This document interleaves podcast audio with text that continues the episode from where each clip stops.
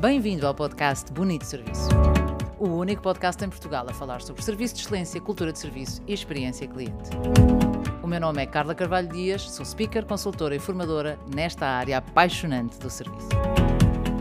E cá estou, desta vez não com uma história top service, mas duas histórias top service passadas quando estava grávida. E vamos à primeira história. Estava de sete meses, ou seja, visivelmente grávida, e numa ida ao supermercado peguei no cesto convicta de que pegava em duas ou três coisitas.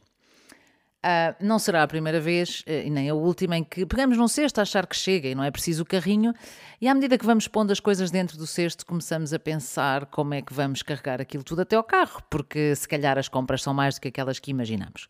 E foi exatamente esse o caso. Eu fui pondo as compras dentro do cesto e mais compras e mais compras, e quando cheguei à caixa, o meu cesto estava capaz de precisar de um carrinho de supermercado, que eu não tinha. Um, na altura, a operadora, de seu nome Manuela Diogo, sorriu, cumprimentou-me e disse: hm, São muitas compras, não será melhor ir buscar um carrinho? À minha boa forma, acelerada, preparei-me para uma resposta de: Não, não acho que não é preciso. No preciso momento em que eu estou a dizer acho que não é preciso, mas honestamente a pensar como é que eu vou carregar isto tudo até ao carro, está a passar um colega dela, e eu digo um colega porque ele vestia um uniforme aparentemente da charcutaria e, portanto, ele estava a sair de turno.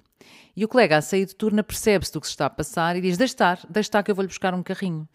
Uh, e a Manuela responde ao colega: A sério, fazes isso? Obrigadíssima. E eu fiquei um bocadinho estupefacta de: Espera, mas o senhor é que vai buscar o meu carrinho? Não, não, não. Uh, fiquei sem jeito, eu diria.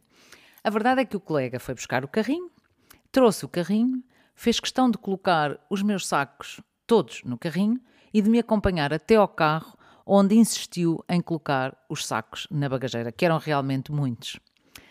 Se me perguntarem se eu gratifiquei, não. A única coisa que eu consegui fazer foi agradecer-lhe genuinamente, entregar-lhe um cartão top service. Eh, na altura ainda não tirava fotografias às pessoas que, que os recebiam e, e, basicamente foi isto que se passou nesta história. É uma história curta, propositadamente curta, e que tem um ingrediente essencial. Mas antes de revelar esse ingrediente, vamos à segunda história. E é também uma história passada grávida, desta vez num hotel. Não estando eu imune à toxoplasmose, na altura, uh, isso impedia-me de comer, como impede todas as grávidas, carne mal passada, mas particularmente saladas. Tinha tido um dia de trabalho longo e estava no meu quarto de hotel, uh, no Porto, né, mais concretamente em Vila Nova de Gaia, e apetecia-me um omelete e apetecia-me mesmo uma salada, coisa que só comia em casa. Liguei para o room service a dizer que queria efetivamente fazer um pedido e que esse pedido seria a omelete e que com muita pena minha me apetecia comê-la com salada, mas porque estava grávida e não imune à toxoplasmose, não poderia ser. Eis que sou surpreendida com alguém do outro lado da linha a dizer assim: então e se for tomate descascado? Pode. Nem nunca isso me teria passado pela cabeça, mas tudo o que pensei foi: posso, claro que posso. E, e, e, de repente comecei a sonhar com a hipótese de comer uma omelete com tomate descascado e temperado. A senhora do outro lado, eventualmente a perceber e a sentir a minha alegria ao perceber essa possibilidade, disse-me: Olha, deixe-me só confirmar com a cozinha para ver se isso é possível e eu já lhe digo alguma coisa.